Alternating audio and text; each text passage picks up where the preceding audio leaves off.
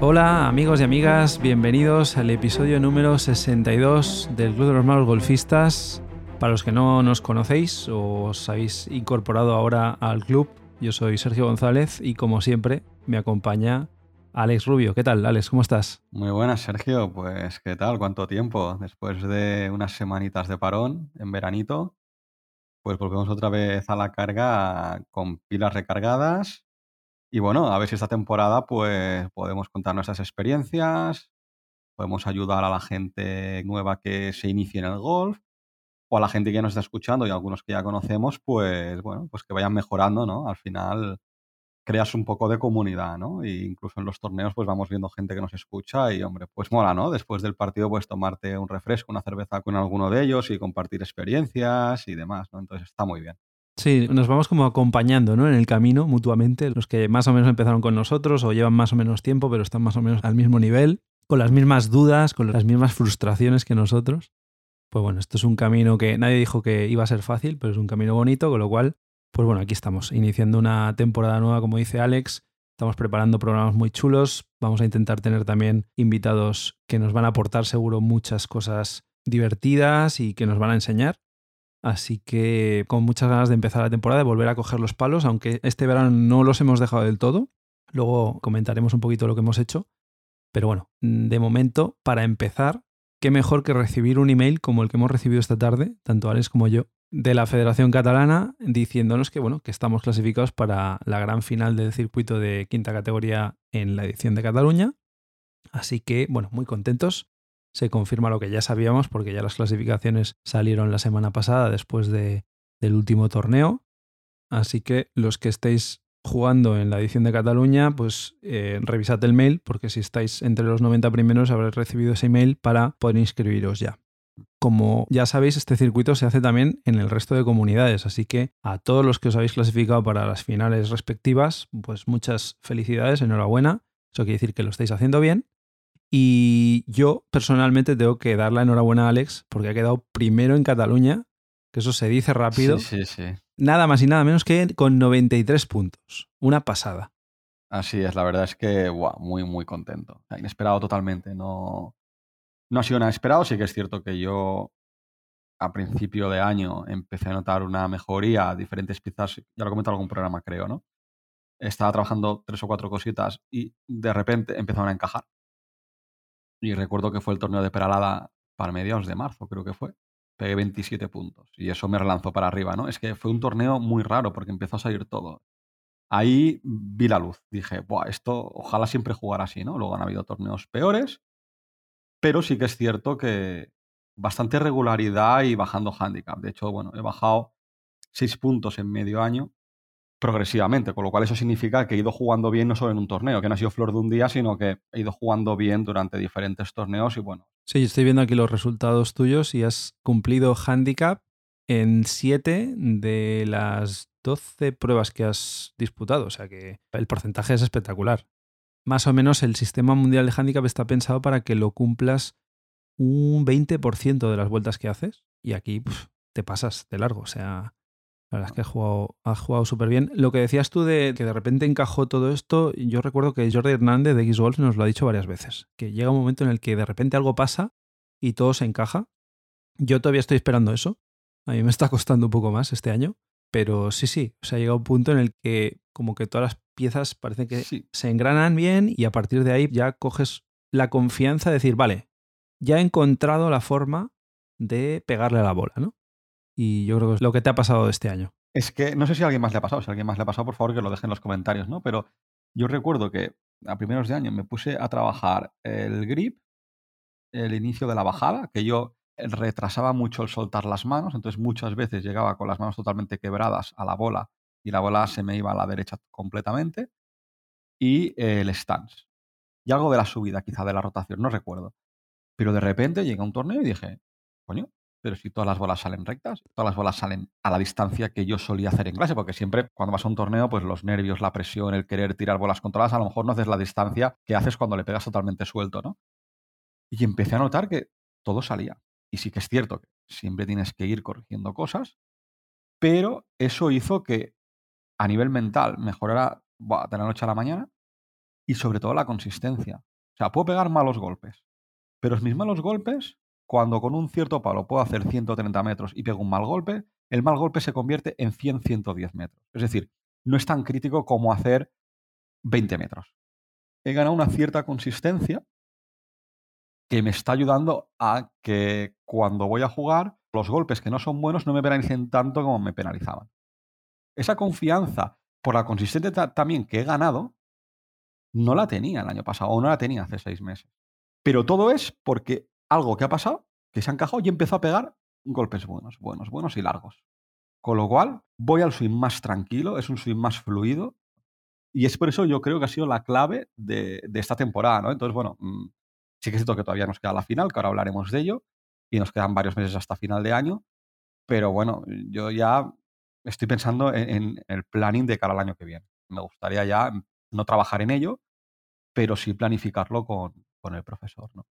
Que además también vuelvo con Dani. Sí, sí, te volvemos a tener con nosotros, así que súper bien. Y bueno, lo que decías es un buen consejo para todos los que están ahí, eso, que no encuentran el punto, ¿no?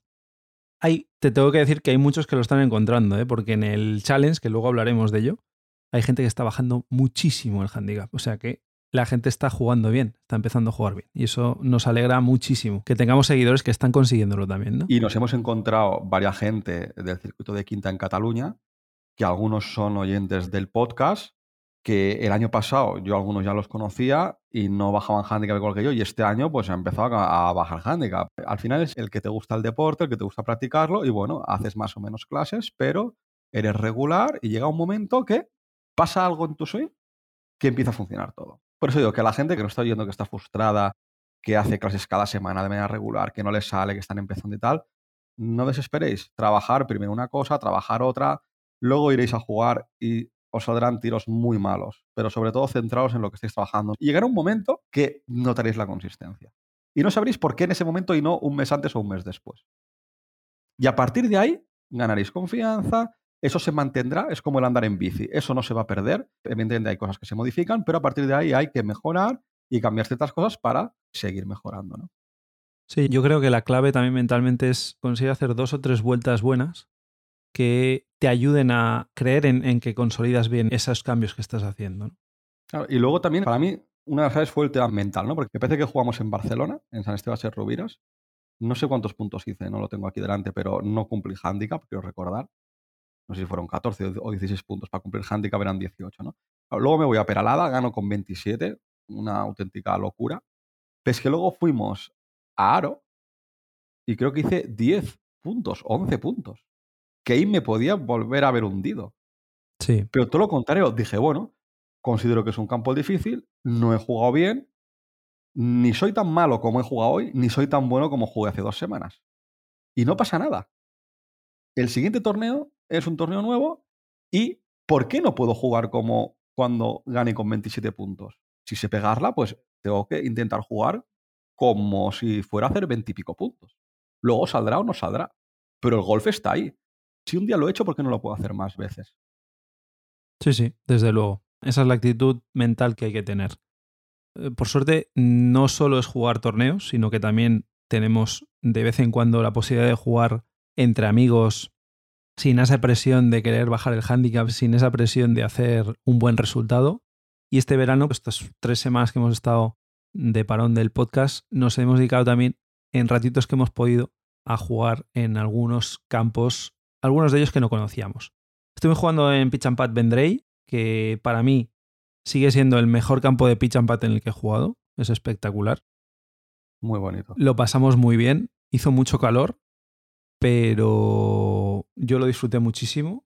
Casi hago un hoyo en uno, otra vez. Me quedé como a palmo y medio en el hoyo 12.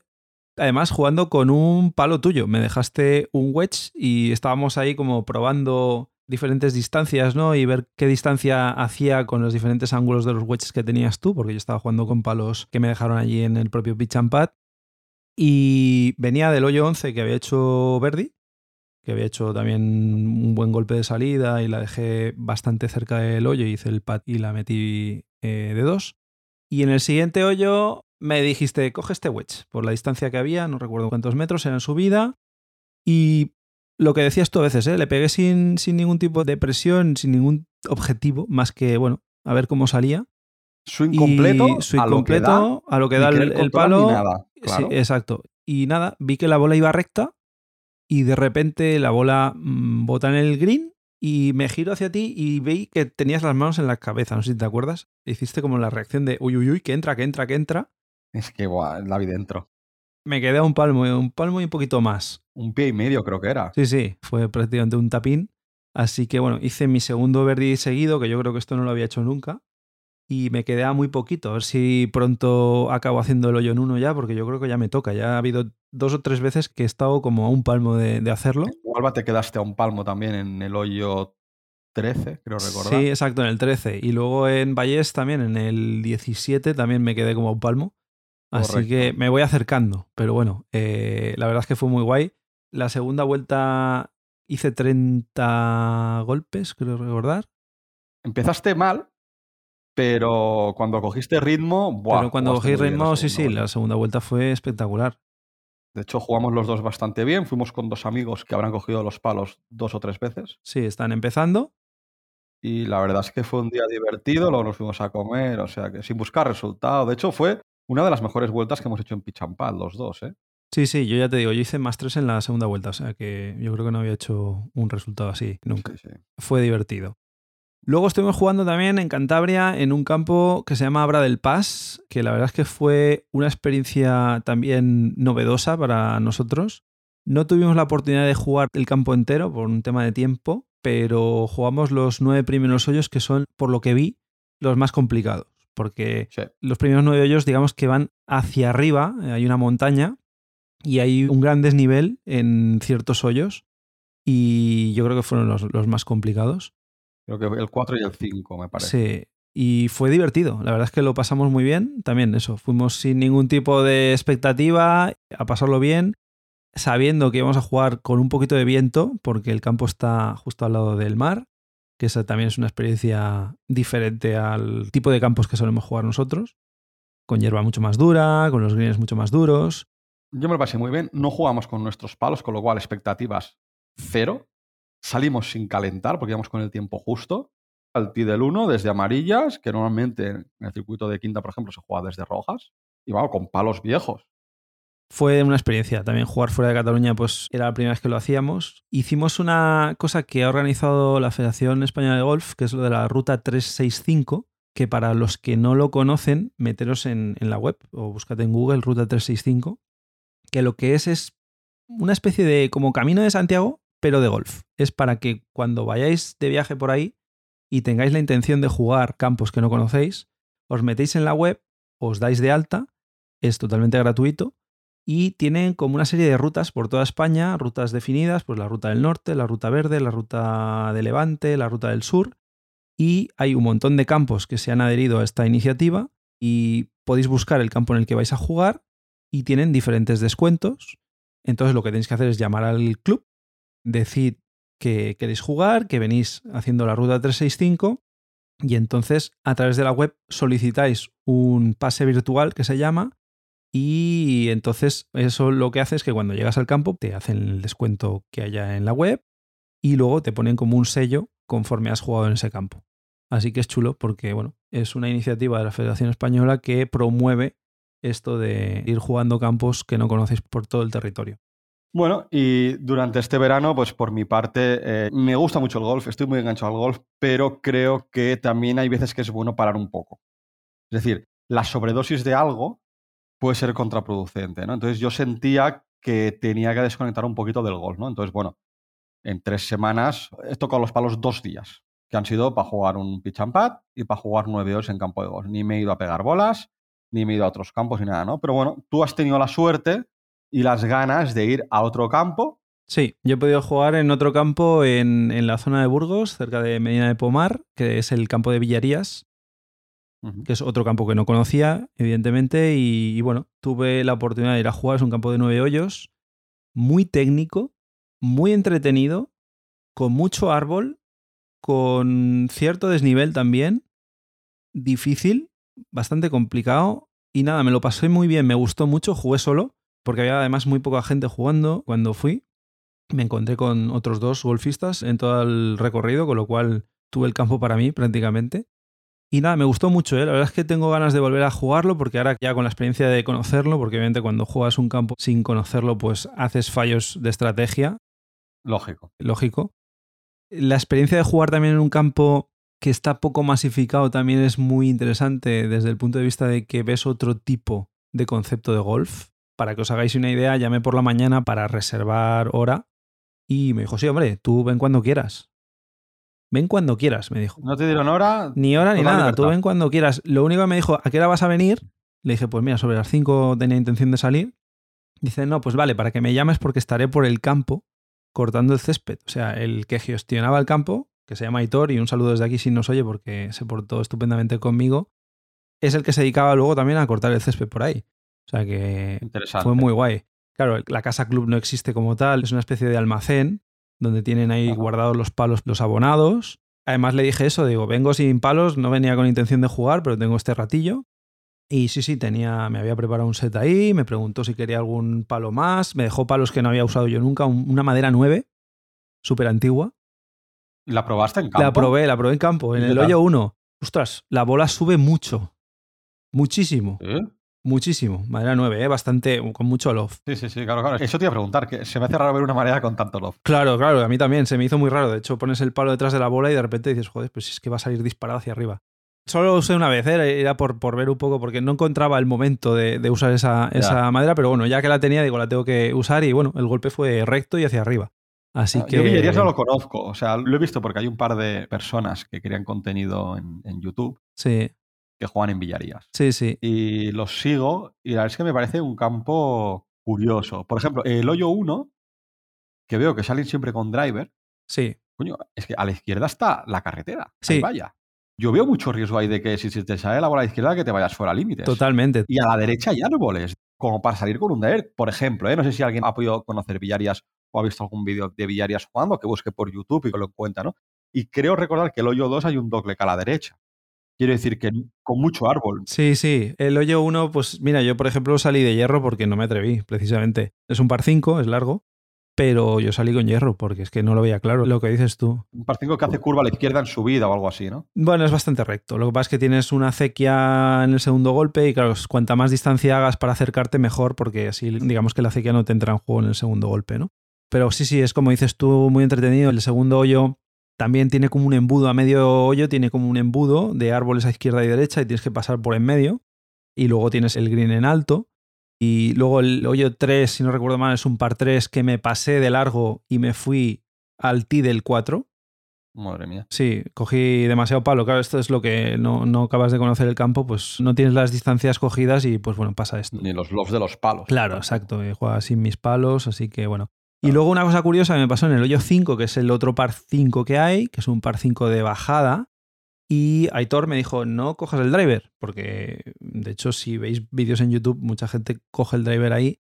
Me dijo, no cojas el driver porque es muy estrecho y eh, la calle hace mucha pendiente hacia la derecha, con lo cual tienes que ir a apuntar a la izquierda. Y efectivamente, yo cogí, no recuerdo si un hierro 5 así para salir o un hierro 6. Y sí, sí, o sea, fui a picar a la izquierda y la bola empieza a bajar hacia la derecha, me quedé prácticamente en el límite de la calle.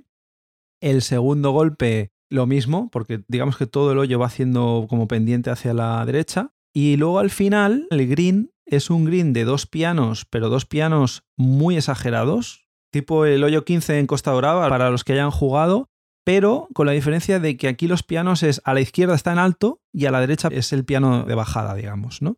No te lo encuentras la plataforma baja y luego más atrás la plataforma más alta, sino que lo tienes a izquierda y derecha.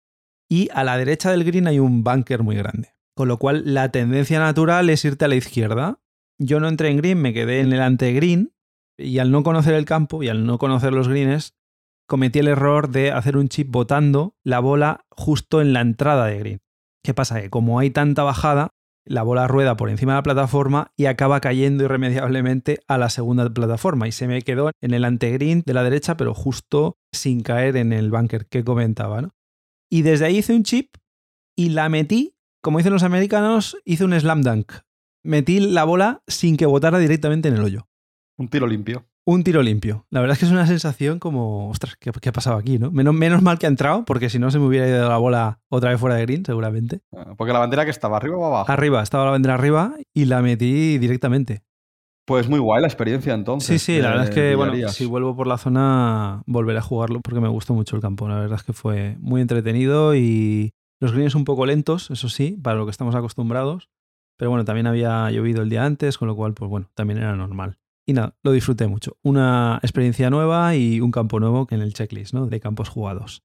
Y bueno, y ahora a preparar la final. Y ahora a preparar la final, exacto. Eh, empezaremos pronto ya a hacer clases de nuevo con Dani y a entrenar, a entrenar todo lo que podamos. Y luego, para acabar el programa, nos escribieron el otro día por Instagram Jorge Yaudet, que se puso en contacto con nosotros y nos preguntó, en referencia al challenge de los malos golfistas, si había una web para ver la progresión o el ranking de clasificación de todos los que estáis participando.